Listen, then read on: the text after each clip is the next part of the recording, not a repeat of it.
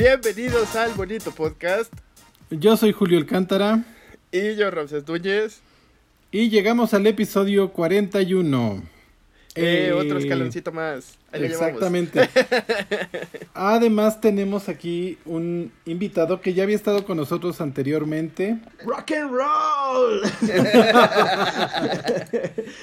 bueno, pues sí, en estos tiempos de, de, de virus este murcielagoso, pues creo que es la mejor forma de empezar. Rock and roll, como el, abuelo del heavy metal Ozzy Osbourne, aunque yo no soy esa persona, yo soy Alfredo SBG, el Manchas.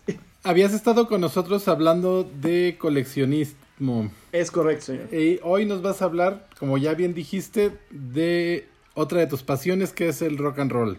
De otro de, de los vicios que tengo por coleccionar, que son discos, y colecciono básicamente discos de rock. Así que Perfecto. De eso, de eso y de lo que se pueda prestar la, conversación para irse hacia cualquier lado, hacia allá vamos a hablar.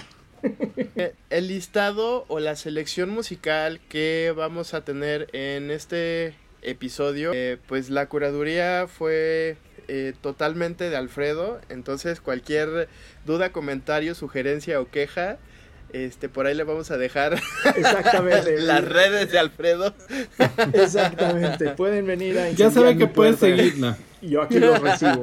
Y ya sabe que puede seguir nuestras listas de reproducción en nuestra cuenta de Spotify. Ahí se las vamos a dejar. Sí, que eh, al término de este episodio, seguramente por ahí va a estar en nuestra cuenta de Spotify el listado de Alfredo. Y pues. Eh, creo que no hay mejor persona para hablarnos del tema que tú.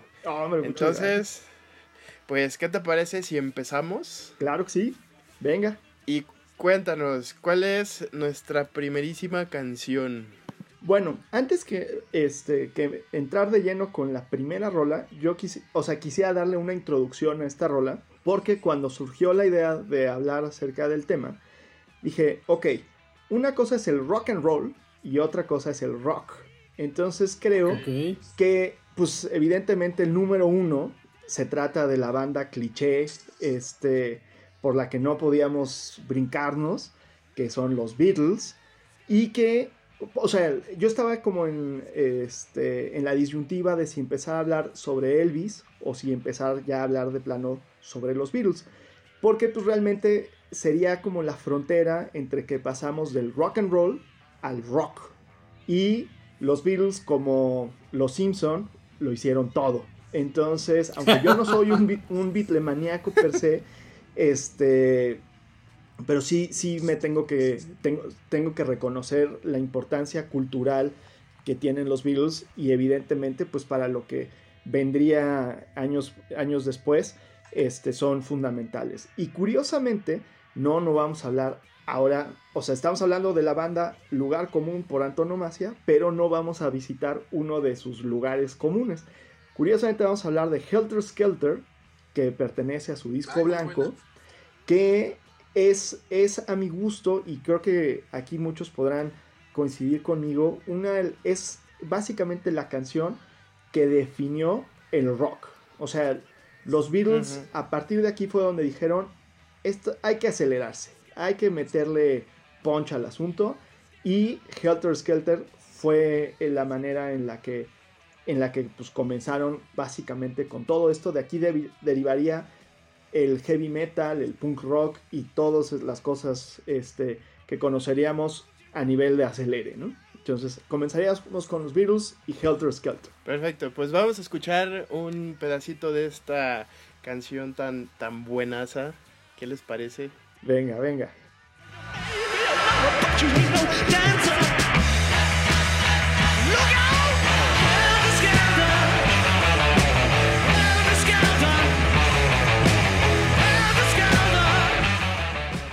Que además, eh, fíjate, ahí lo que me gusta mucho, porque yo la conocí así a través de YouTube, que en, en el disco de Ratland Home, que además empieza con Bono diciendo, esta canción Charles Manson se la robó a los Beatles y es fecha que no la devuelve y nosotros se las vamos a robar ese plero. Y entonces ya empieza la rola. y, pero pues bueno, siendo pues niño que además estudiaba en el Colegio Madrid, que es una escuela con un nivel de inglés pésimo, este, pues yo no entendía qué demonios decía Bono, ¿no? Entonces, este, yo pensaba básicamente que era una canción de YouTube. Años después escuché la versión de Motley Crue que es horrenda y, y ya luego me empecé a dar cuenta que pues la rola era de los Beatles y que sonaba mucho más chida, ¿no? en, en sus manos que, que en la de Motley Crue, porque en la de, la de YouTube me gusta muchísimo. Pero bueno. Sí, además eh, esta canción eh, tiene como que un pasado un poco extraño. Eh, bueno, de por sí muchas de las cosas que hicieron los Beatles fueron así. Ah, pero originalmente esta canción duraba, o era todo un jam de 27 minutos. Madre. Que de hecho nunca, nunca se metió a un él se metió a alguna compilación oficial. Porque no cabía. Pues no. Pues sí, no. Pero lo que hicieron fue que empezaron a tomar como trozos de 5 minutos. A huevo. Y, y, al final de cuentas así fue como lograron lanzar un LP, entre comillas, oficial, con la versión completa de Helter Skelter, que ahorita, si no mal, es como un santo grial para los coleccionistas de los Beatles. Fíjate. Ah, o sea, a mí se me hizo muy padre que hubieras empezado con esta canción porque es, creo que es una de las, de los trabajos de estos señores que tienen como, aparte de todo el misticismo que tiene atrás de, con toda la historia de Charles Manson y todo este desmadre que hizo, se me hizo muy, muy padre que bien hubiera sucedido esto en su versión original. Claro, sí. Y pues sí, es un viajezote, ¿no? Esta, esta canción. Era, la, era la, mera época del LSD. Era la, era la época de experimentar. Porque, pues curiosamente, ¿no? Era la época de, Yo alguna vez platicando con mi mamá, le decía, es que, pues tú que viviste los 60, pero creo que no viviste los 60 bien. o sea, ella vivió la parte de la liberación femenina y todo, todo este rollo. Pero decía, por otro lado, pues había gente que estaba experimentando con las drogas no porque se quisiera embrutecer, sino porque estaban buscando ser más inteligentes. Exactamente. Sí, tal cual. Dije, o sea, no, ojo, no, no, no queriéndole yo decir, mensa a mi madre, ¿no? Pero no, o sea, porque al final del día fue justo donde empezó la guerra, Nixon y la guerra contra las drogas y todo este, este tema. ¿Y qué te parece si nos hablas de la siguiente canción que vamos a escuchar? Venga, pues curiosamente la siguiente rola, o sea, ya que dijimos que esto se va a tratar de rock y del acelere, pero aquí va a ser como dar un paso atrás. Porque vamos a hablar de la contraparte de los Beatles, que era, ¿usted dejaría a su hija que se casara con un Rolling Stone? Bueno, pues sí, de los Rolling Stones.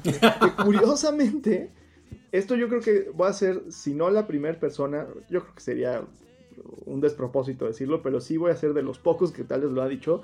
Los Rolling Stones no son una banda de rock, ni de rock and roll, los, los Rolling Stones son una banda de blues, pero con, con esta vena tan tan blusera que tienen. Eh, por la época en la que estamos, ahorita más o menos hablando entre el LCD, la, la psicodelia, la canción, los Rolling Stones nos entregaron la rola que básicamente les dio su, su, apodo con el que son conocidos como sus satánicas majestades, que es Sympathy for the Devil. a mí me tocó vivir uno de los momentos más surreales con esa rola. La, vez, la única vez que yo los he visto en vivo, que fue ahí en el Foro Sol hace un par de años, en 2015, no, 2016, 17, por ahí. Pero acababa de venir el Papa y que se presentó ahí en el For Soul.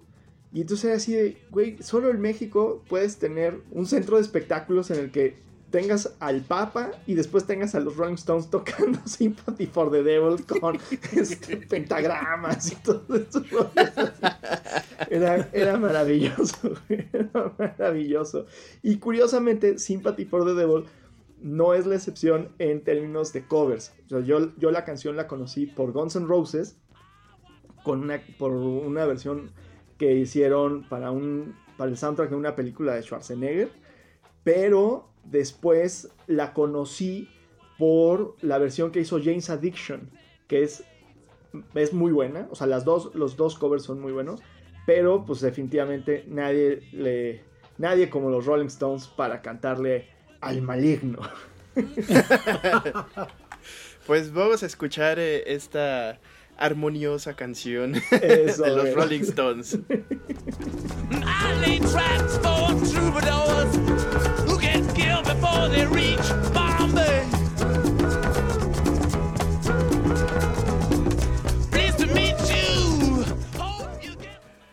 Esta canción también se me hace muy padre porque, eh, sobre todo, eh, Jagger decía que todas las canciones iban y venían en, en cuanto cuando las estaban creando, desde cómo sonaban, desde el ritmo, desde el nombre y todo esto. Y esta canción no era una excepción porque inicialmente no iba a llamarse así. O sea, no tenían como un nombre tan definido, pero pues estas eh, eh, Jagger hizo esta alegoría de que las canciones pueden metamorfosearse bueno, no sé si exista la palabra, pero.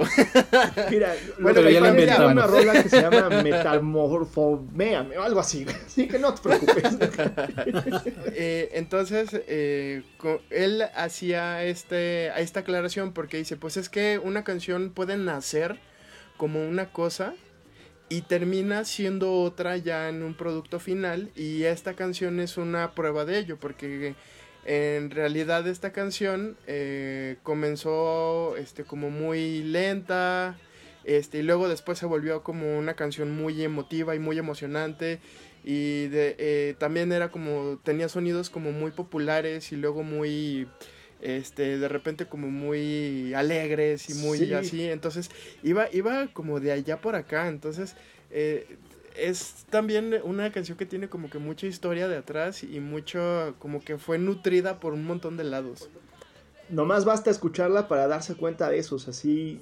Porque oh, de nueva cuenta, o sea, no es solo como este rollo blusero de los Stones, sino también es esta onda de que mamaban de, muchos otros lados, ¿no? O sea, que su influencia musical era mucho más amplia. Y pues la letra también, porque tenía un montón de referencias eh, culturales de, de, ese tiempo eh, que eran eh, importantes y referencias históricas y un montón de poesía que también metían por ahí dentro de la fíjate hay una cosa otra acotación que podríamos hacer acerca de, la rola Sympathy for the Devil porque uno de los primeros grupos satánicos que por lo menos de los que yo conozco que son curiosamente contemporáneos de los Stones que se llaman Covenant este era un grupo básicamente de pop o sea era como ABBA maligno entonces.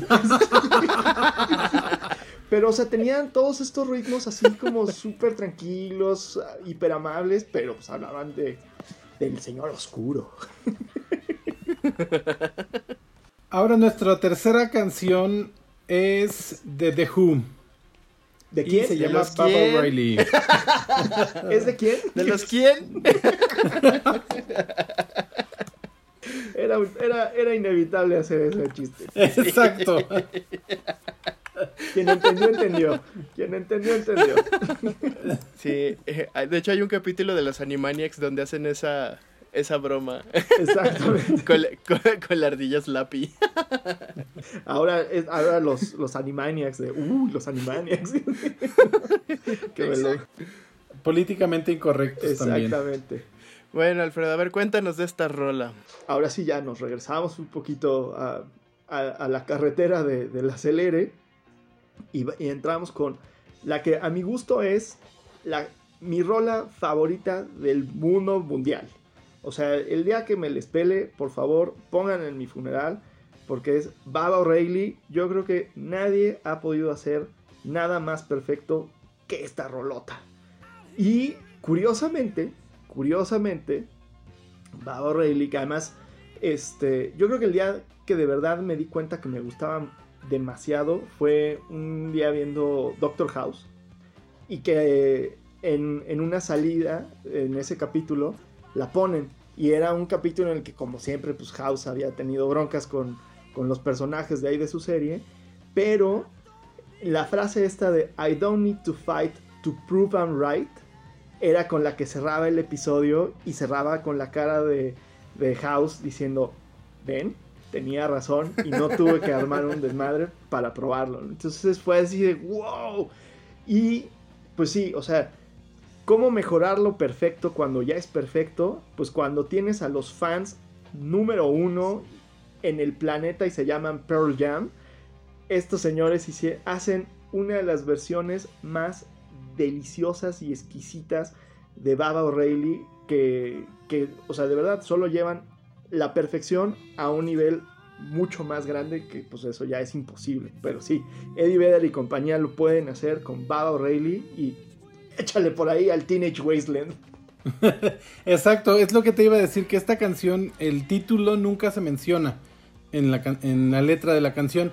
Entonces, cuando la gente, cuando no existía el internet y no podías buscar el nombre de la canción, entonces la gente se refería a ella como la Teenage Wasteland. Exacto. y que bueno, yo creo que es uno de los himnos pre-punks más característicos de esa fibra. Esa es, aquí este es puro teenage angst. O sea, sí es rabia y furia, adolescencia y bueno, juvenil, ¿no? Mejor dicho. Así que pues vamos a escucharlo.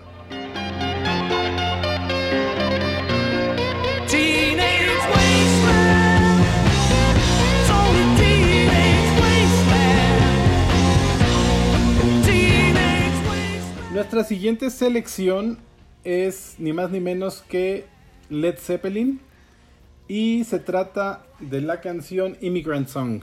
Es correcto. Bueno, pues acá otra banda que es muy asociada al rock and roll, pero al rock también, es asociada como padres precursores del heavy metal e incluso del rock progresivo, a lo cual yo digo, no necesariamente.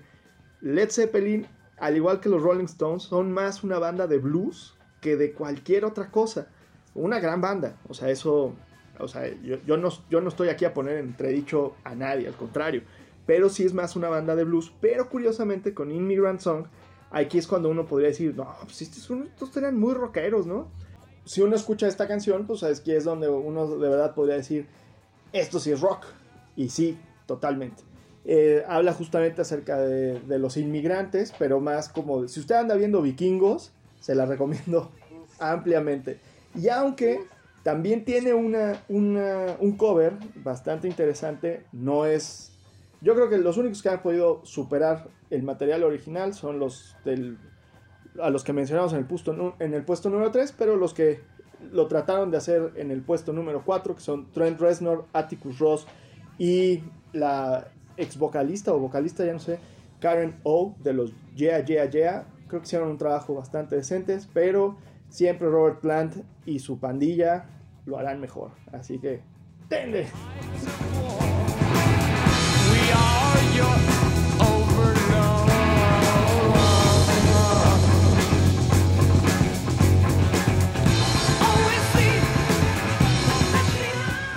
Esta canción la podemos escuchar en la, en el soundtrack de Thor Ragnarok de 2017.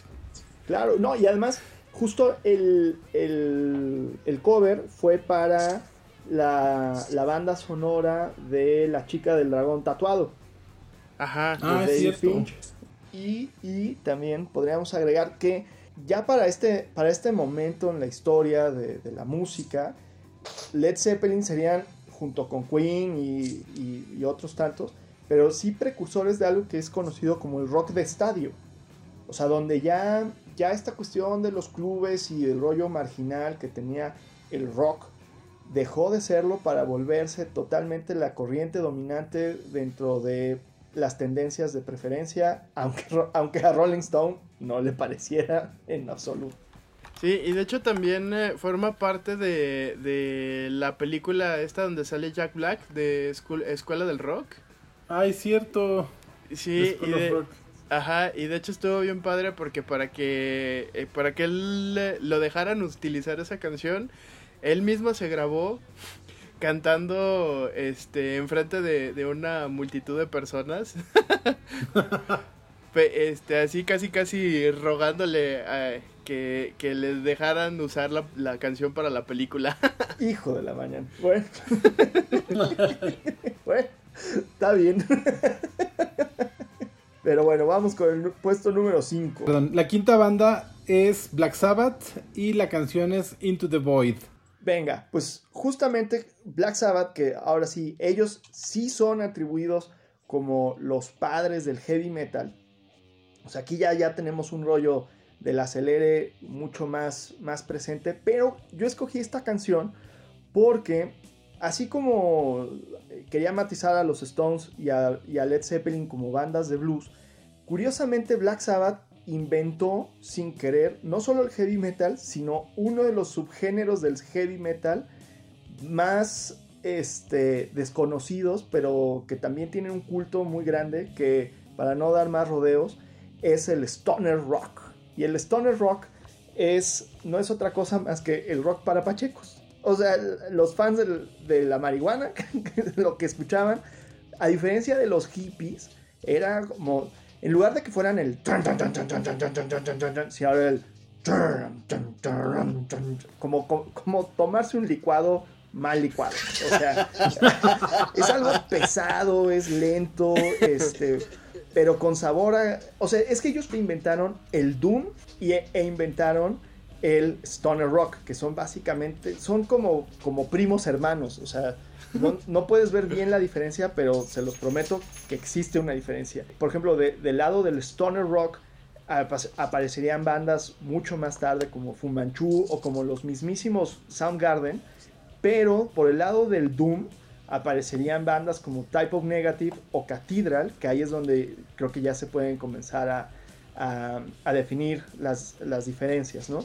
Pero creo que Into the Void este, nos, nos pone mucho en, en, ese carril sobre este, este rock también como de carretera, pero pachecón, o sea, si ustedes van, van a ir de viaje a algún lugar, especialmente a Real de 14, y se van a ir fumando marihuana y lo suyo, lo suyo es la distorsión, pónganse Into the Void para que se vayan pachecos al infierno.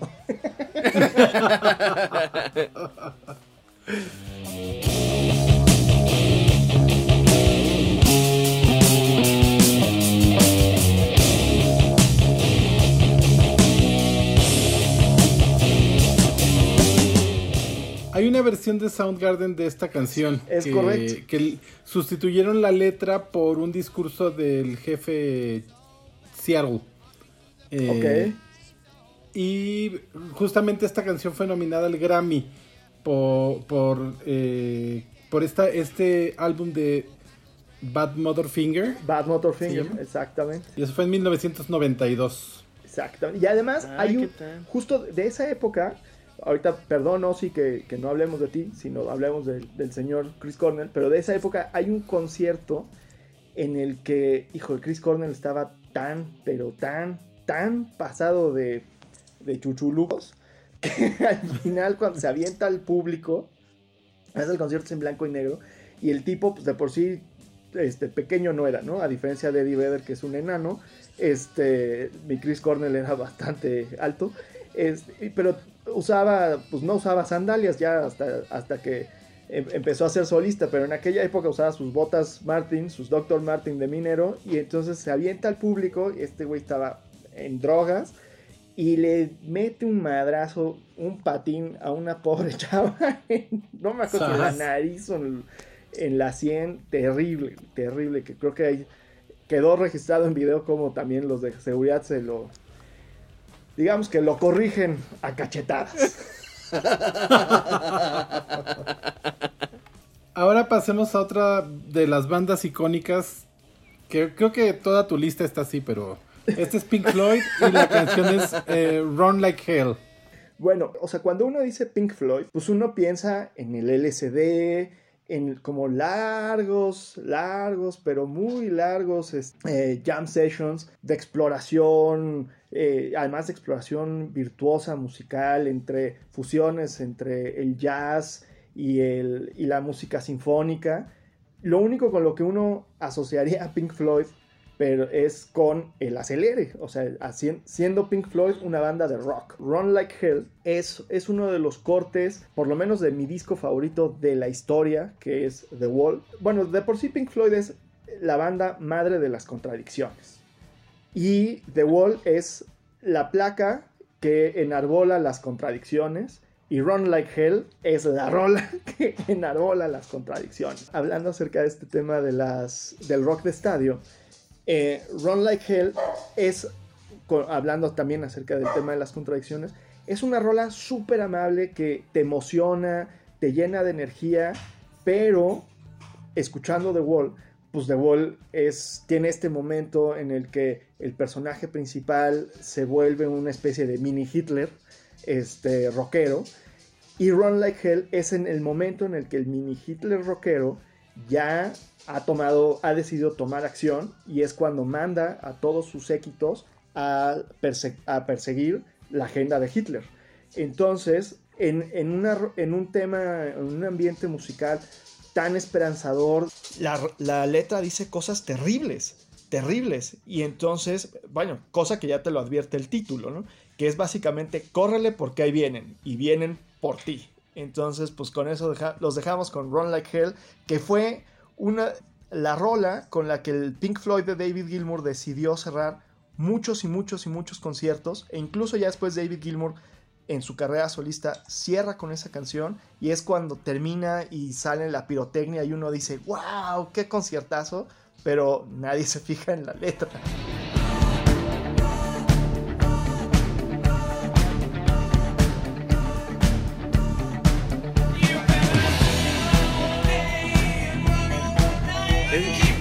Esta canción se me hace también eh, muy especial, sobre todo porque The Wall creo que es uno de los discos más icónicos de Pink Floyd.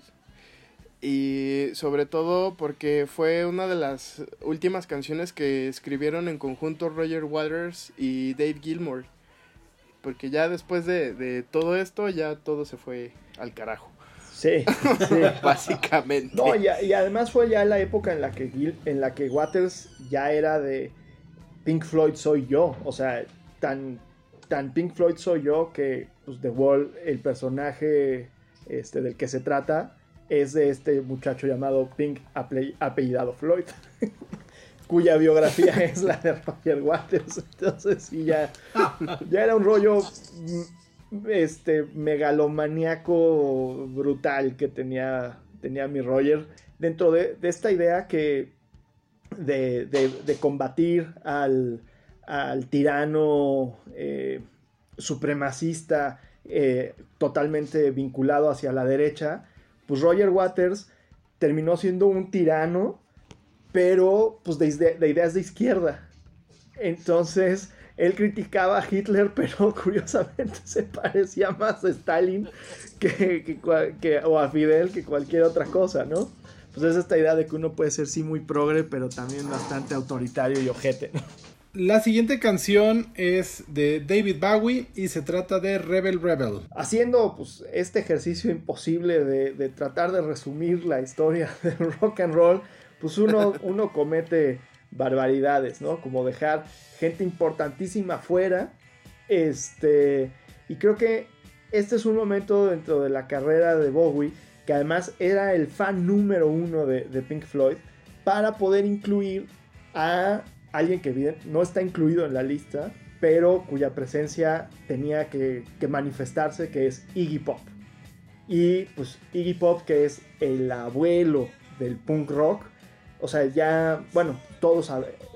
¿Qué, se puede decir acerca del camaleón del rock? Bueno, pues mi, David Bowie que, le, hizo al acelere, le hizo al blues, le hizo al industrial, le hizo a muchas cosas, muchas. Este, muchas sustancias y a mucho todo. le hizo a todo.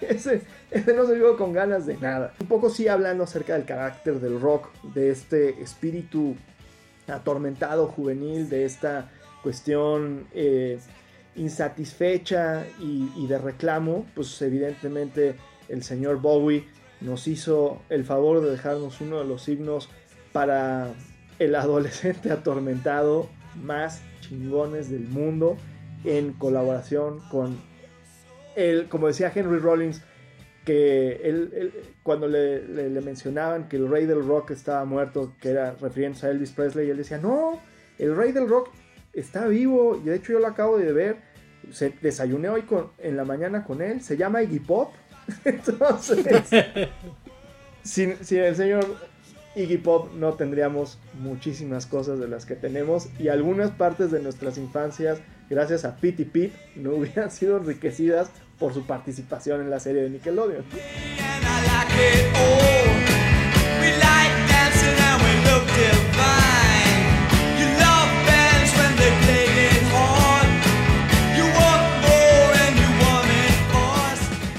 Esta canción en la letra menciona We like dancing and we look divine. Y esta parte es una referencia a una drag queen muy famosa de los 80 que era Divine. Que la pudimos ver en películas de, de, John Waters como eh, eh, Pink Flamingos y Hairspray. Qué cosa. ¿A poco es el? Pero no en el musical, no en el de John Travolta. Sí, no, ah, Hay una película de. Ajá. El musical se basó en esa película donde la mamá es Divine. Por eso siempre ha sido tradición que Hairspray, eh, la mamá la interpreta un hombre. Etna. Por eso la hizo John Travolta en el musical. Ay, se no sabía. Además, Qué padre. Es, muy cagado porque agarrando justo ese rollo de, Divine y, del, pues, hablando del mundo queer y el travestismo y la canción, pues, y conectándolo con este tema de Henry Rollins, pues uno de sus grandes amigos, además Henry Rollins que viene de este, de este rollo de la escena este, hardcore punk de los 80 y que después él hizo su banda Rollins Band, que bueno, era una maravilla. Uno de sus grandes amigos es RuPaul y que pues, de las grandes influencias de RuPaul pues es Divine. Entonces ahí ya sí, claro. todo se vuelve a conectar, ¿no? Exactamente. Nuestra siguiente selección es Anarchy in the UK de Sex Pistols. Pues bueno, ya, ya entrados en el, otra vez en, el, en el, carril del, acelere, pues vamos metiéndole más el pie a fondo al, al, coche para irnos más rápido, pues con los papás de la neurosis, este, pero también de la mercadotecnia y la farsa, que eran los Sex Pistols, que eran pues una pandilla de impresentables, que curiosamente nacieron más como los Backstreet Boys que como un grupo de delincuentes que querían hacer música.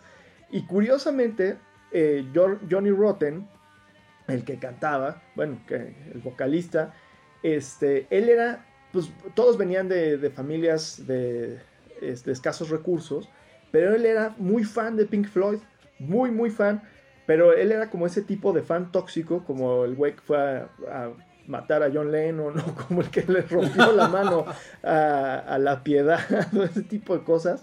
Pero bueno, no, evidentemente no, su, onda delincuencial no llegaba tanto, solo, solo le alcanzó para hacerse una, playera que decía I hate Pink Floyd. Misma con la que podemos, hay una, hay una foto en el museo de Pink Floyd este, de, la, de la playera en la que sale David Gilmour junto a, la playera de, Johnny Rotten.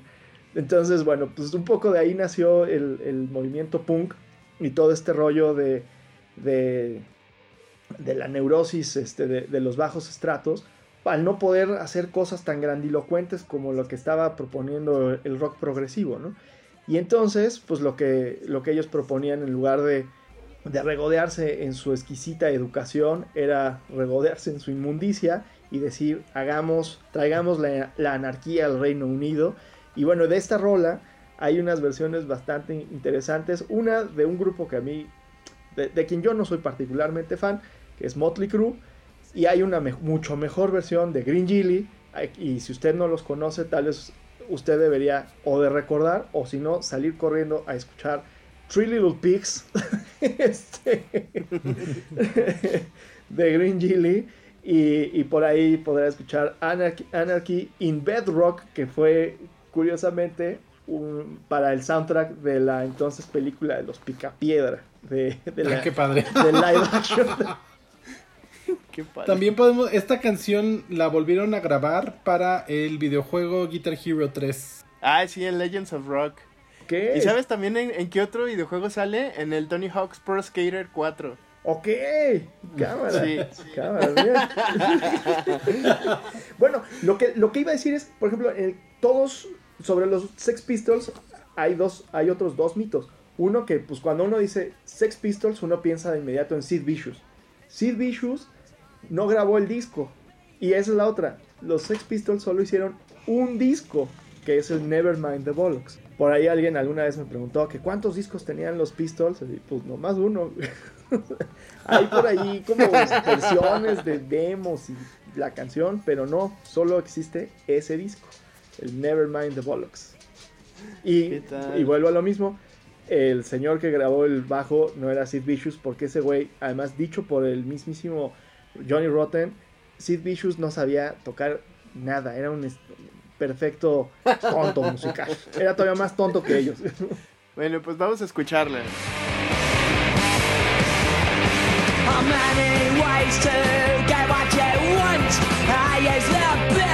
How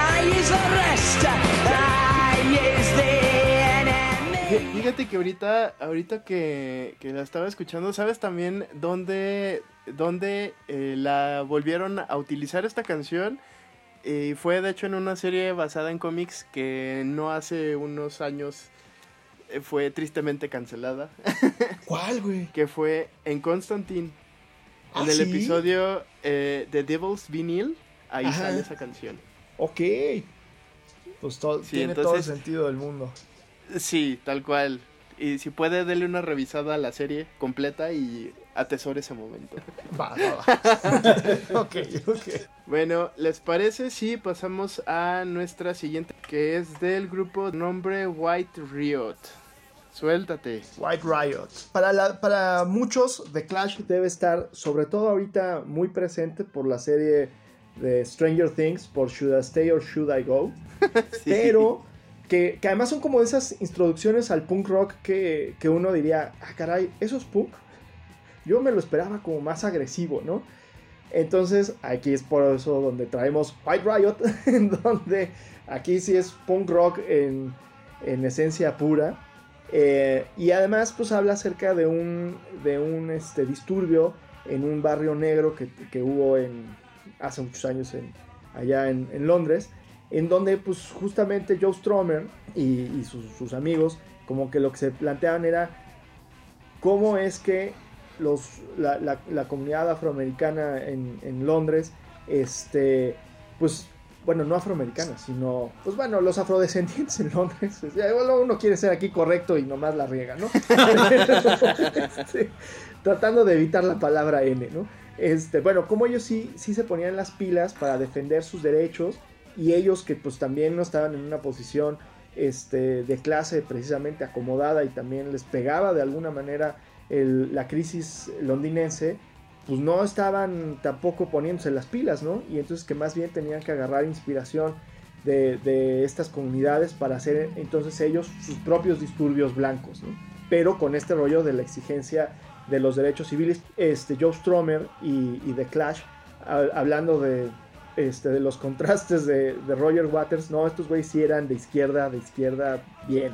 O sea, ellos sí, sí enarbolaban todo este rollo de los derechos civiles y de la igualdad entre las personas. Por eso fueron dejando poco a poco el, el punk rock y se empezaron a acercar al, al reggae, a lo que hacían este, los DJs eh, afrodescendientes. Y ahí es un poco donde nace el ska, a través de las experimentaciones musicales que hizo The Clash, que también le pegaron mucho al blues, pero al, al rollo este que de alguna manera traía Bob Marley. Y, lo adoptaron. Entonces, bueno, Joe Strummer era un tipazo. Y pues, los de su primer disco les dejamos White Riot.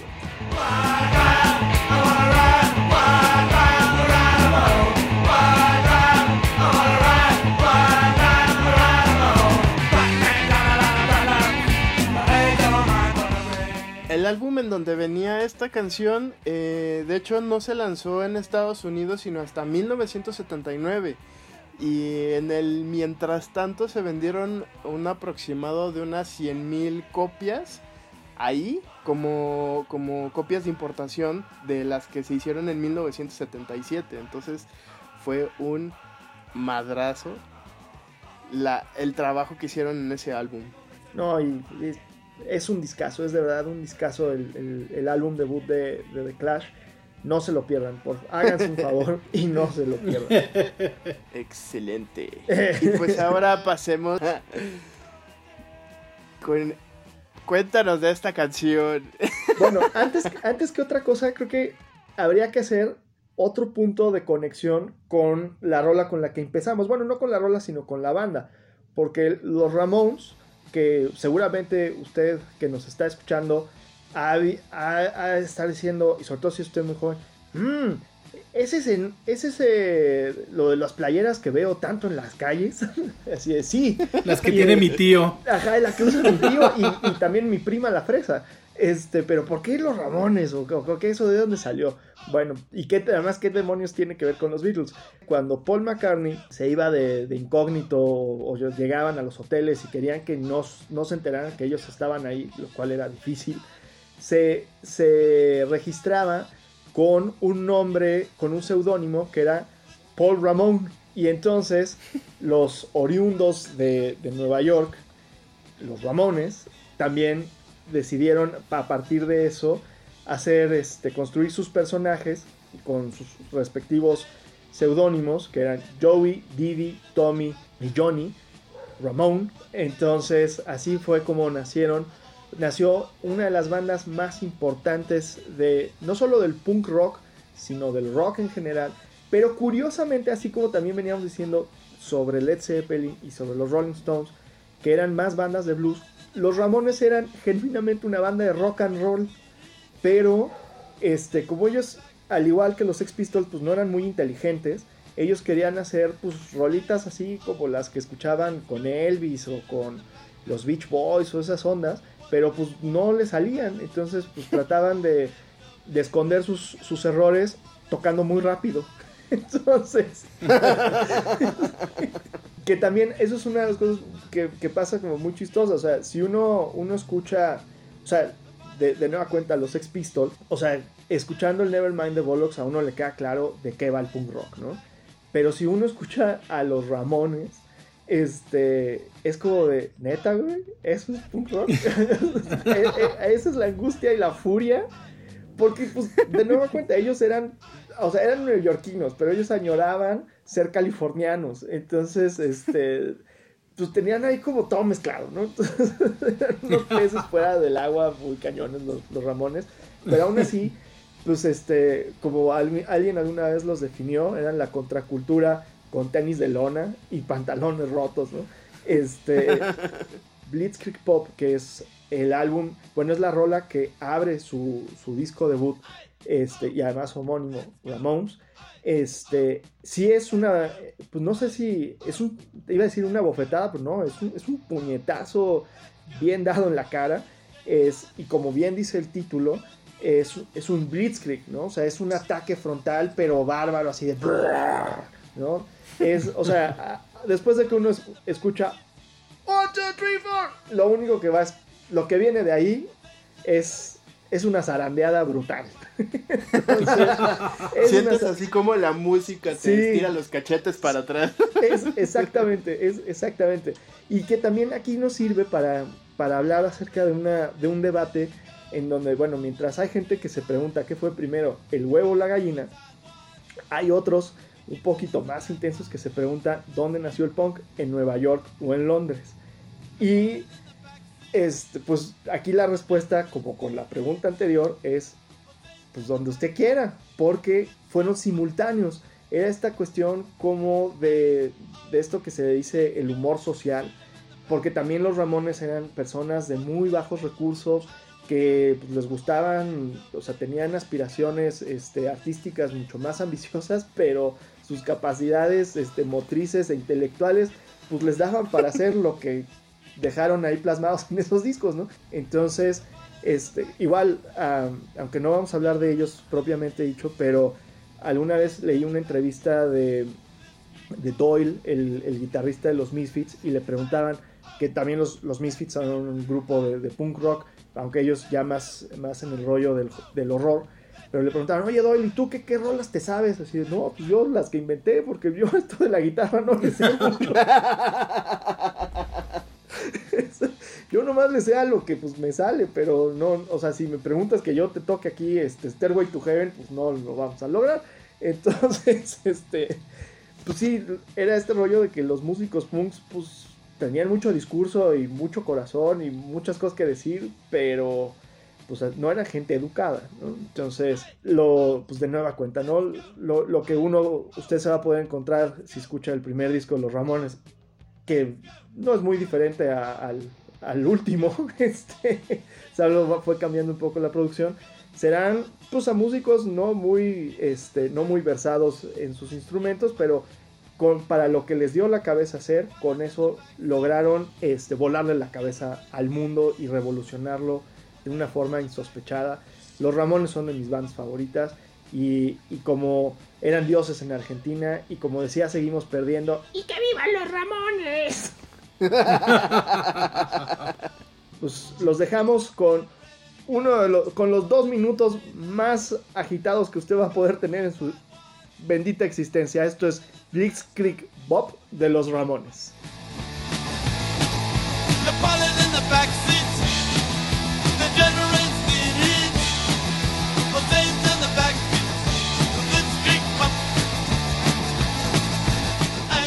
Esta canción la podemos escuchar en Los Simpson en la casita del terror del año 2007 y también fue parte del soundtrack de la película Spider-Man ah, Regreso a casa de Ajá, 2017.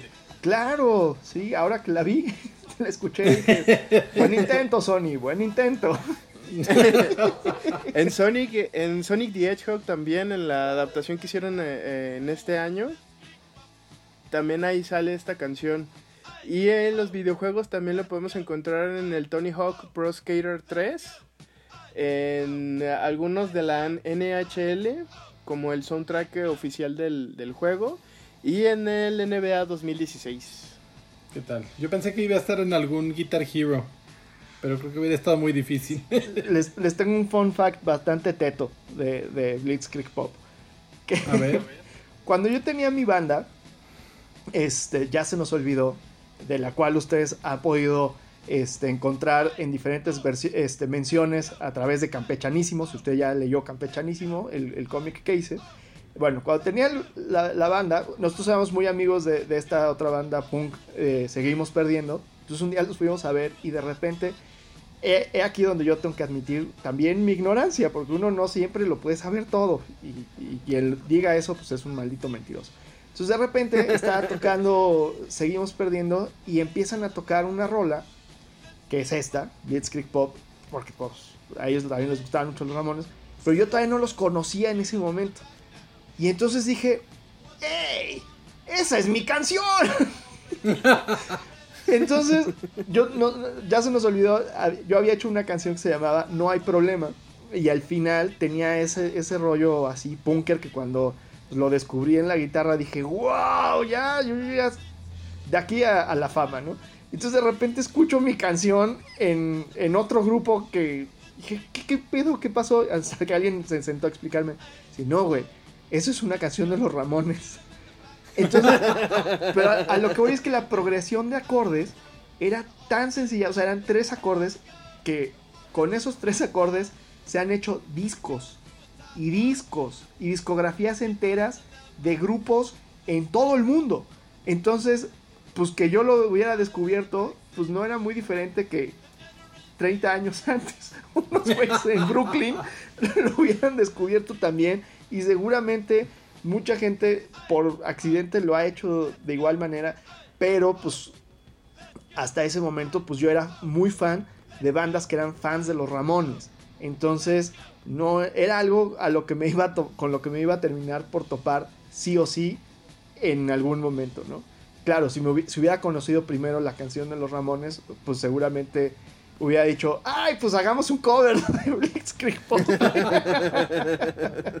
Muy bien, ahora vamos a pasar a eh, la banda Joy Division y la canción es Love Will Tear Us Apart. Bueno, aquí sí es como meterle el freno de mano al, al acelere, ¿no? Aquí es así, cuando el coche va así y se frena en seco y es un cagadero, güey.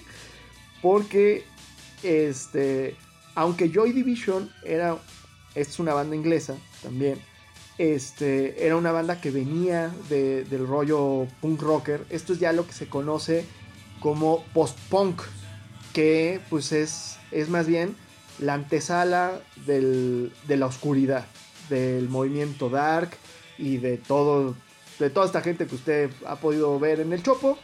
Esto es la antesala a todo eso. Y que incluso, este, para los que tal vez no vayan al Chopo, pero que sí ubican, sí les resuena el término emo, pues bueno, Joy Division es, es como el abuelito de todos estos individuos, ¿no? Que, pues, otra vez, este, pues, la, contradicción en el nombre, ¿no? Joy Division. cuando eran los papás de la oscuridad.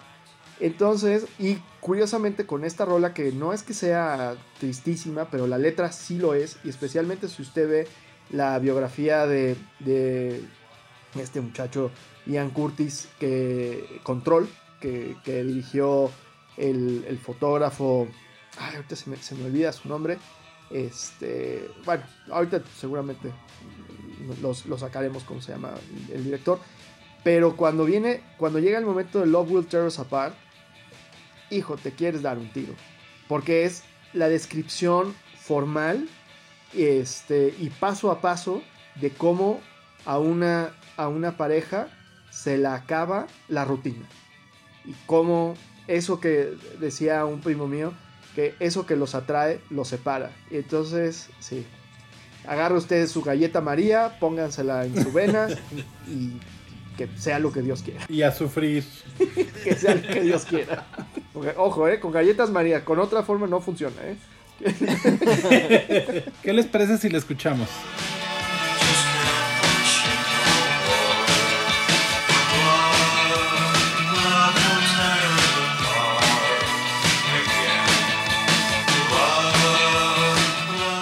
Se llama este güey, el, el director? Es Anton sé cuál Corbijn, es. ¿no? Que además Anton Corbijn es. Sí, sí, es este güey. Fue fotógrafo de Depeche Mode.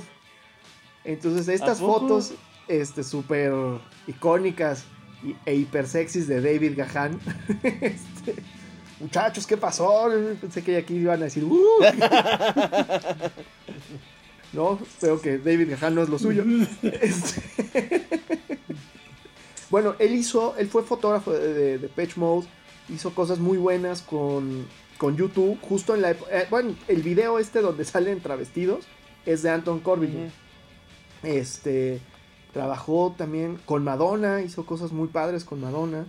Y esta canción podemos escucharla en series de televisión como Doctor Who, en 13 Reasons Why también en el primer episodio eh, salió esta, televisi- esta canción y en la película Donnie Darko de 2001. Ay, Es muy buena película, no me acordaba que salía ahí. Y en videojuegos aparece en Metal Gear, Gear Solid de Phantom Pain. ay, esa no me la sabía.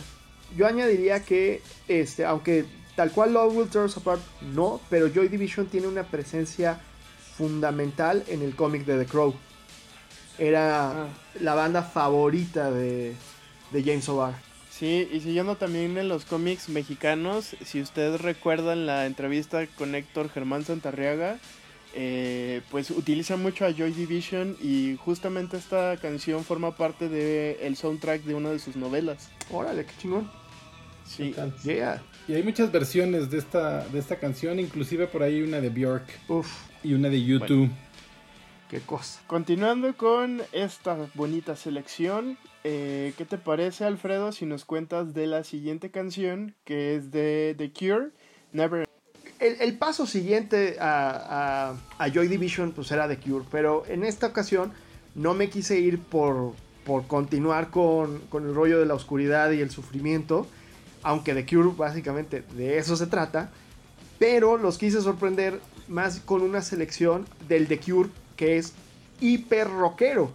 Entonces, también ahí donde ven a, a- a mi tía Robert Smith, así tan, tan enseñosa de la química, pues curiosamente el Robert y, su, este, y sus acólitos también eran muy fans del ruido. O sea, volvemos al punto, ¿no? Estos personajes abrevan del mundo del punk rock y entonces también esa onda de del escándalo y, y de la crispación les era no les era ajena, ¿no? Entonces, Never Enough es que además el video es divertidísimo porque ellos salen tocando en un teatro así todo chiquito en el que no caben. Este es, creo yo, el resumen de todo eso que a The Cure también le gusta, pero que no, no muestra tanto a nivel comercial. Aunque Never Enough fue este uno de los sencillos para uno de sus discos más horrendos que existe. Bueno, es que a mí no me gustan las bodas y no me gustan los discos de remixes. Entonces su disco este Mix Up me parece es- espeluznantemente asqueroso. Pero, eh, y, eso que The Cure es de mis bandas predilectas, los he visto más veces de las que, de las que necesito. Pero nunca puedo tener suficiente de The Cure. Y Never Enough es curiosamente, fue el sencillo de ese disco y es uno de los momentos ya este... Es una eh, de las paradas inevitables en un concierto de The Cure y es para justamente despabilarse y, y- y, este, desterrar a todos los piojos que uno pueda tener en la cabeza, agitándola fuertemente. Este, sí, sí, sí, sí. Sí, ahí tenemos a Pearl Thompson, que ahora es Pearl Thompson, este, en su máxima expresión, así, haciendo chillar a su amplificador. Es una maravilla. Y, y ojalá después de que ustedes escuchen Never Enough, tampoco logren tener nunca suficiente de The Cure. Vamos a escucharla.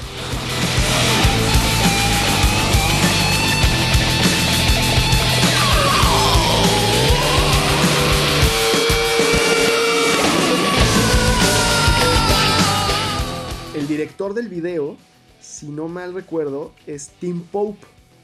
Y Tim Pope fue el director de cabecera de, de los videos de The Cure, que no son precisamente buenos, pero tampoco son precisamente malos, aunque por ahí tienen, tienen unos chispazos como Lullaby o este o Lullaby nomás, yo creo que es el único así genuinamente bueno que tienen, pero este les iba a decir que Tim Pope eh, bueno, ahora que fueron los 40 años ya de The Cure, él dirigió el concierto en el Hyde Park que, que están vendiendo por ahí, pero el de los grandes éxitos. Y el, el punto no era ese, sino que Tim Pope fue director de The Crow 2 de la película. Que, Ah, ¿qué tal? que no es buena, pero de, de las cochinadas que hicieron después de The Crow, es la menos mala. Entonces, y curiosamente en esa película actúa Iggy Pop y lo raro es que no haya estado The Cure para, para el soundtrack de City of Angels, aunque ellos estuvieron en el soundtrack de The Crow en la primera película. Pero bueno, un- ¿Qué uno se hubiera imaginado que Tim Pope dirigiendo pues, y The Crow siendo el proyecto, pues The Cure iba a estar involucrado, ¿no? Pero pues no, no pasó. Ahora pasemos a una banda irlandesa que es YouTube con Bullet de Blue Sky. Bueno, pues re- no es precisamente así como una rola hiper rockera, pero dentro del catálogo de la banda eh, este, irlandesa, sí yo creo que es como de lo, pues si no de lo más acelerado, sí de las rolas que tienen más este punch y más actitud, este, y además que la letra pues es sumamente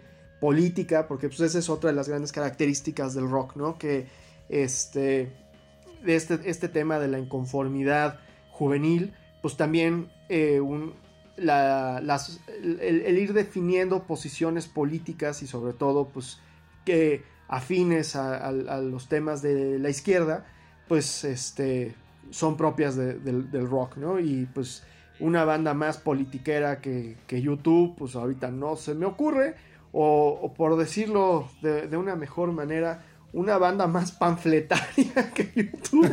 Híjole. No, pues solo Roger Waters solo, ¿no? Pero Y eso vemos. exactamente. Y, y bueno, o sea, como, como decían en Family Guy, ¿no? Cuando le explicaba a Brian a, a Stewie si era de derecha o de, o de izquierda, más bien le explicaba este, Stewie a Brian, ¿no? Un día que se confundió. Eh, pues bueno, yo creo que nosotros vendríamos siendo más afines a los temas de la izquierda de acuerdo a la definición que da este, en ese capítulo. Pero de verdad, este, el rollo panfletario de YouTube llega a un momento que, que es este, mareador eh, y nauseabundo. Pero curiosamente aquí sí la época en la que esto sucede es, es, es de su disco Joshua Tree, que yo creo que es cuando eran políticamente correctos ser así de, de combativos y de, y de fijar postura, que yo creo que pues Peter Gabriel con, con sus rollos con Vico y, y sus temas con el apartheid, este, bueno, su, su desprecio por el apartheid, era, era la época, ¿no? Para vibrar junto con eso y era la época de Live Aid y de Live Aid, y es, mejor dicho, ¿no? O sea, sí era, era es, es un momento histórico para el rock, para la banda, que yo creo que, que es completamente legal, ¿no? Ya es, lo- los, los discursos trasnochados de Bono hoy en día, pues ya son como, ya siéntese, por favor. Tía Bono. Siéntese, tía Bono. Usted ya, ya siéntese. Deje de acaparar el micrófono. bueno, pues vamos a escuchar eh, esta canción. 200 And I can see those spider planes And I can see Across the children sleep Pues bueno, yo lo que les, les quería compartir también acerca de Bullet de Blue Sky es que pueden encontrar una versión muy interesante. Tal vez ahorita que, que les diga, no, no se hagan falsas expectativas, solo es un poquito más, más rockerona que la de YouTube. No, no, no llega a ser como el material que esta banda suele producir. Pero échenle un ojo a lo que hizo Sepultura cuando agarró Ah, sí, claro. Bullet de Blue Sky. Este, pero ya en la época de Derek Green, eh, o sea, del, del- del señor este, afroamericano gigante, este monstruoso que sustituyó al, al, al señor ese que se llama Max Cavalera, este, para no herir susceptibilidades entre los metaleros que son muy susceptibles, este, cuando uno dice algo que, que no corresponde a lo que ellos piensan. Entonces, para no herir susceptibilidades, este, pero bueno, la época de Derek Green en Sepultura es muy buena. Y la rola, la versión que ellos hacen de YouTube también vale mucho la pena. No es tan brutal y tan, tan este, ruidosa como uno podría esperar, pero no, no se la pierdan, de verdad vale la pena. Nuestra siguiente canción es de Alice Cooper y se llama Schools Out. Bueno, pues yo creo que a alguien que sí había que hacerle justicia, este, ahora sí que Alice, aquí la revolución te está haciendo justicia, compadre. Este, alguien que es Alice Cooper, o sea, yo creo que eh, ni siquiera es que lo maltraten, porque digo, el tipo es, es un ícono en, el, en, en el rock, pero es alguien de quien no se ha hablado lo suficiente y es importantísimo, ya que si no hubiera existido Alice Cooper, no hubiera existido de entrada The Crow.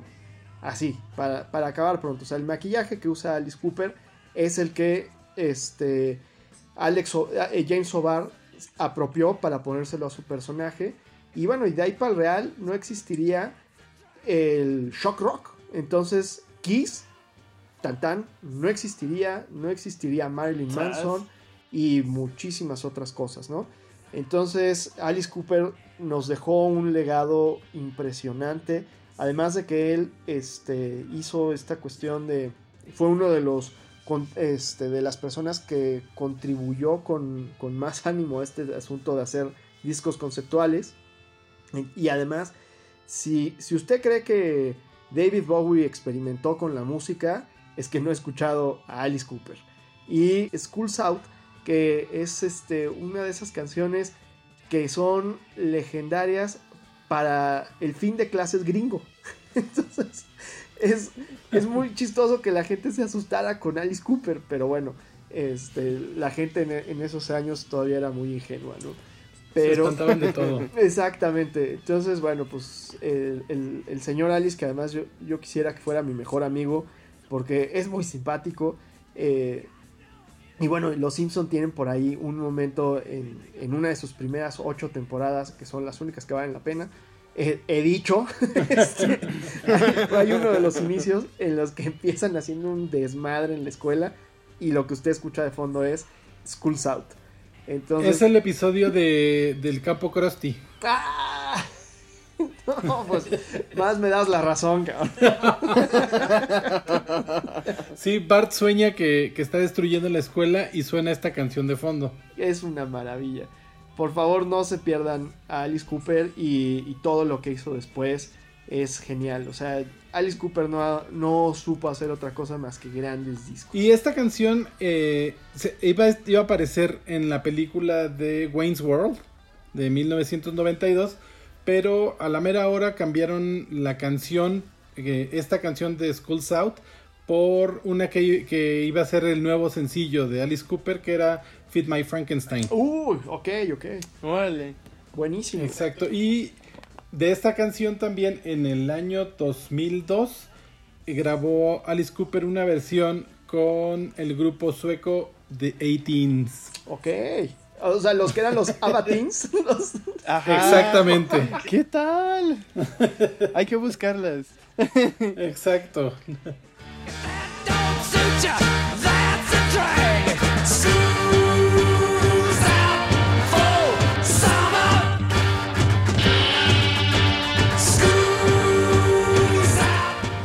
Espera, porque también hay una cosa muy chistosa. O sea, Alice Cooper, que de nueva cuenta con este tema del shock rock, empezó con estos este, espectáculos en los que lo decapitaban supuestamente y escupían sangre y hacían tontería y media.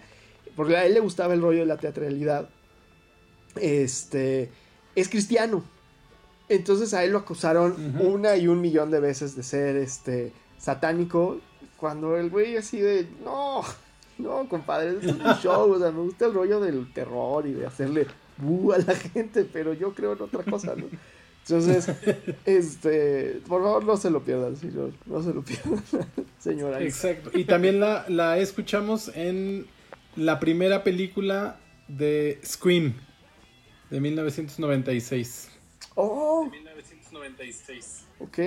Y pues ya de paso, por favor, va- corran a YouTube y pónganle, busquen la, la entrevista que le hicieron los Muppets a, su día a Alice Cooper, que es Todo lo que hacen los Muppets increíble, es maravilloso. Increíble. No, y ¿sabes qué también? Del- de los últimos, yo creo que momentos geniales que tuvo Tim Burton fue en Dark Ay, Shadows, claro, sí. Ajá, cuando esa- aparece Alice Cooper. Yo fui el traductor Que del doblaje de esa película. El personaje de...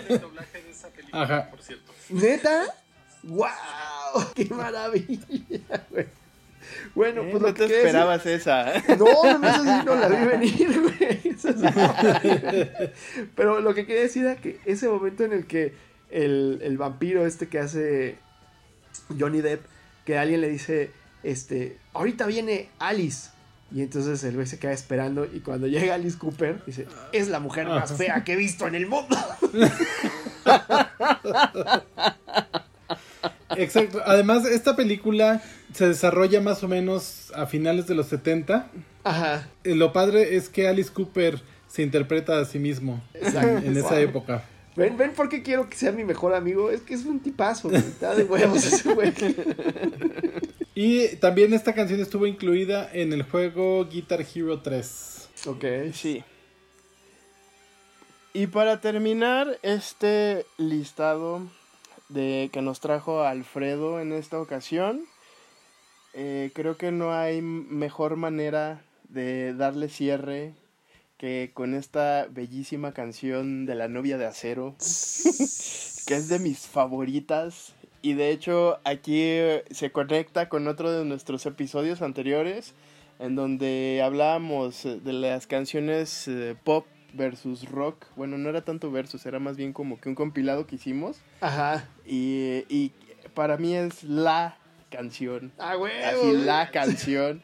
Y que es parte del soundtrack de mi vida, que es Run to the Hills. Pues es, es como ese momento en el que eh, los, digamos que lo, la, la gente que es muy petulante dentro del ámbito eh, rockero y metalero, usa como argumento contra los reggaetoneros, ¿no? Así de, es que ustedes son unos tales por cuales, porque ustedes no han escuchado Iron Maiden, que bas- hace canciones basadas en, libros, ¿no? Y, y su vocalista es este, bueno, ese güey es, o sea, llegó a una universidad y dijo, ¿qué carreras tienen? Pues todas estas, pues todas las voy a estudiar.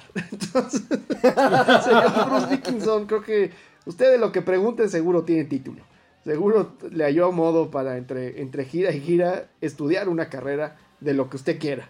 Entre ellas literatura y bueno, pilotea el, el- el avión en el que viaja la banda y hace esgrima y hace muchas cosas. ¿no? Se recupera del cáncer del- de garganta. Este, bueno, el señor ¿Qué tal? es Hace de todo. hace de todo, sí. O sea, seguro Le falta vender mole nada más. Vende mole, pone inyecciones y lava ajeno entre, mientras estudia otra carrera. Pero bueno, no estamos aquí para burlarnos de, de Bruce Dickinson y de, este, de Steve Harris y los demás, sino para celebrarlos. Este, Run to the Hills, pues, pues bueno, si a usted le gustan los westerns, eh, esta, esto es su mero mole. Básicamente esto es su mero mole. Y pues también habla acerca de un genocidio y además el, este, bueno, la, la, la canción yo creo que todo es así maravilloso, ¿no? O sea, la batería, las guitarras, pero para mí uno de los, de los momentos como más, o sea, estelares, además de la voz, es el bajo de Steve Harris, ¿no? O sea, es, este, es lo que te va dando esta pulsación más allá de, de la batería, de que, chingale, compadre, porque vienen, vienen por ti, ¿no? Eh, Pero en este caso son los hombres blancos que vienen a, a, a hacer el genocidio de los nativos americanos, ¿no? Entonces, córrele a las montañas porque vienen estos ojetes con, con su pólvora, ¿no? Eh, y- Acabar con todo. Exactamente, pero es una gran rola para hacer ejercicio. Entonces, Sí, totalmente de acuerdo. Si usted necesita Para encontrar correr hacia alguna montañas. motivación, no busque más. O sea, no quiera verse bien, no quiera impresionar a ese, a ese crush que usted tiene. Usted ponga Run to the Hills y automáticamente el ejercicio se hace solo. Solo es cuestión de ponerle play y súbase a su caminadora, su bicicleta, su lo que quiera. Tantita voluntad para ponerle play a Run to the Hills y ya, ya usted ya los shorts y la sudada ya son consecuencias. Y pues mientras vamos a escucharla en lo que hacemos lagartijas. Aquí le damos a las abdominales.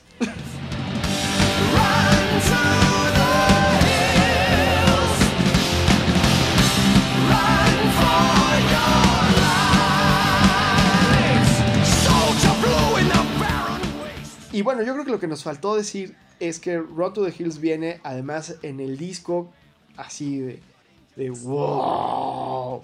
O sea, esto que, que terminó por hermanar al rock con, o, o mejor dicho, más que hermanar, con enemistar al rock con las, este, ¿cómo le dice? Con las buenas conciencias. Porque el disco se llama The Number of the Beast. Y, o sea, ya, ya, ya, ya no- era como darse un balazo en el pie, ¿no? Pero, y, y después salir a dar explicaciones de, de- de por qué no.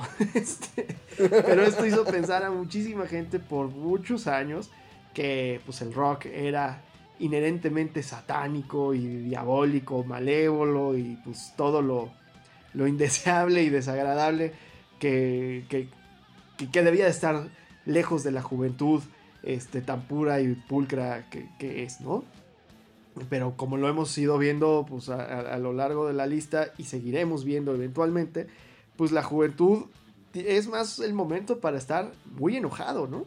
De hecho, volviendo a, los Sex Pistols, en, hay un documental sobre punk que ahorita no me acuerdo cómo se llama, pero en, un momento sale Johnny Rotten y decía, es que cuando yo era joven, era un joven muy enojado y ahora que soy adulto, soy un adulto muy enojado.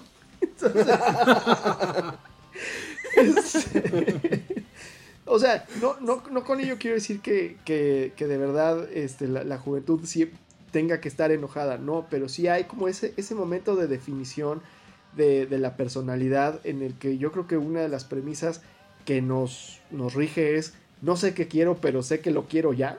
Entonces, por eso, pues, de alguna manera, la rebeldía es, es algo que es propio de, de la juventud y, de las actitudes juveniles, ¿no? Entonces, el, el que hay más rebelde que decir 666 y Satán, y no sé qué, y además subirle al estéreo y hacer ruido y chan, chan, chan, y molestar a los adultos, que eso, pues, básicamente, creo que por eso el heavy metal ha sido un, un- un género muy adolescente.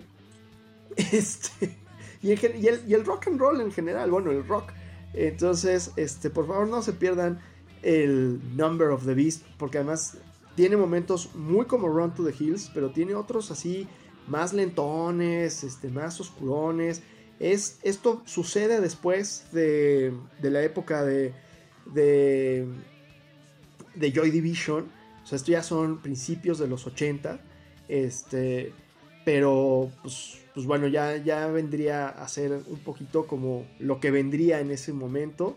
Eh, y de aquí pues yo le- les podría decir, corran a escuchar a Motorhead, corran a escuchar a Venom, este, a muchísimas bandas que, que hicieron trabajos increíbles, pero pues todos, todos, todos, todos, tal vez menos Motorhead, vienen de escuchar a Iron Maiden. Porque bueno, Motorhead, ellos venían más de, de Black Sabbath, ¿no? Pero, pero sí, Iron Maiden son la definición ya. Ya ellos terminaron de agarrar lo que hizo Black Sabbath y decir, ok, Eh, esto va a ser el heavy metal.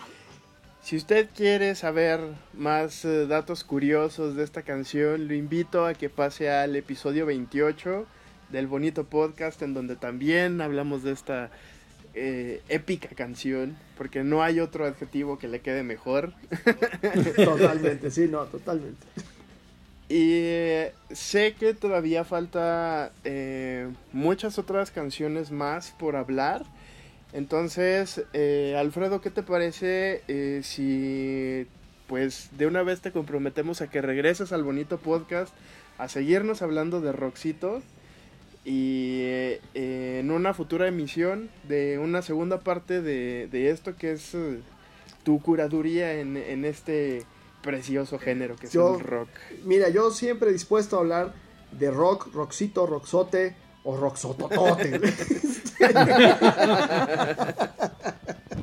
sí, no, yo creo que de aquí más o menos agarramos como de finales de los 60 a principios de los 80.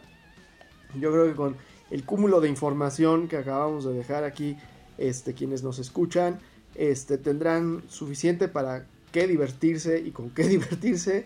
Y si son igual de necios y de este de masoquistas que nosotros, sé que vendrán corriendo por más. Así que, Exactamente. y esta vez lo harán de, de mediados de los 80 a el día de hoy. Muy bien. Ya saben que ustedes dicen vedette y yo vengo. Porque tú sí eres vedette. Uf, totalmente. Como- más como Alice Cooper, o sea, soy una vedette horrible, pero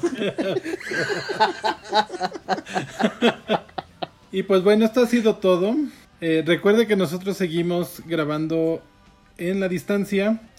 Y pues bueno, seguimos guardando nuestra cuarentena, que aún no se ha terminado. Así que quédese en su casa. Si no tiene a qué salir, no salga. Si tiene que salir, pues acompáñese del bonito podcast. Y ya sabe que nos puede encontrar en nuestras redes sociales que son. En Facebook, El Bonito Podcast. Twitter e Instagram, Bonito Podcast. Y nos, siga nuestra cuenta de Spotify donde va a poder encontrar eh, la lista de reproducción de este episodio y de, de otros más que ya tenemos eh, ahí arriba. Nuestro canal de YouTube que ahí van poquito a poquito subiendo los Va episodios. muy lento. YouTube nos pone muchas trabas por toda la bonita música que les traemos, pero ahí va. Y recuerde que nos puede escuchar por Spotify, Apple Podcast, Google Podcast y, Y todo, todo lo que que termine termine en en podcast. podcast. Alfredo, dinos dónde te podemos encontrar, dónde podemos ver tu trabajo. eh, con todo gusto me pueden encontrar en Instagram como Manchas Bedoya, en Facebook como Manchas La Egoteca y, y ya yo creo que no hay, necesario- no hay necesidad de que me vayan a buscar en Sí, ninguna te está parte. faltando el más importante. Que ¿Cuál? te pueden encontrar también ya en Amazon. Ah, ya, ya, no, sí, claro, claro, ya, ya, y ya, en sí, sí. ficción también. Sí, sí, sí. Y me pueden encontrar en, en Ama- eh, pueden encontrar campechanísimo en, en amazon.com.mx ahí para que compren su, su, ejem- su ejemplar físico. O si este, a usted le ha pegado durísimamente en el bolsillo la pandemia, me puede encontrar dentro de la aplicación gratuita Central Ficción. Este, ahí está campechanísimo totalmente gratis para usted. Así que corra y califíqueme en ambas plataformas. Perfecto, lo vamos a hacer y todos nuestros seguidores también. Esto ha sido todo por hoy. Yo soy Julio Alcántara. Yo soy Alfredo SBG El Machas. y yo, Ronces Núñez. Adiós. Bye.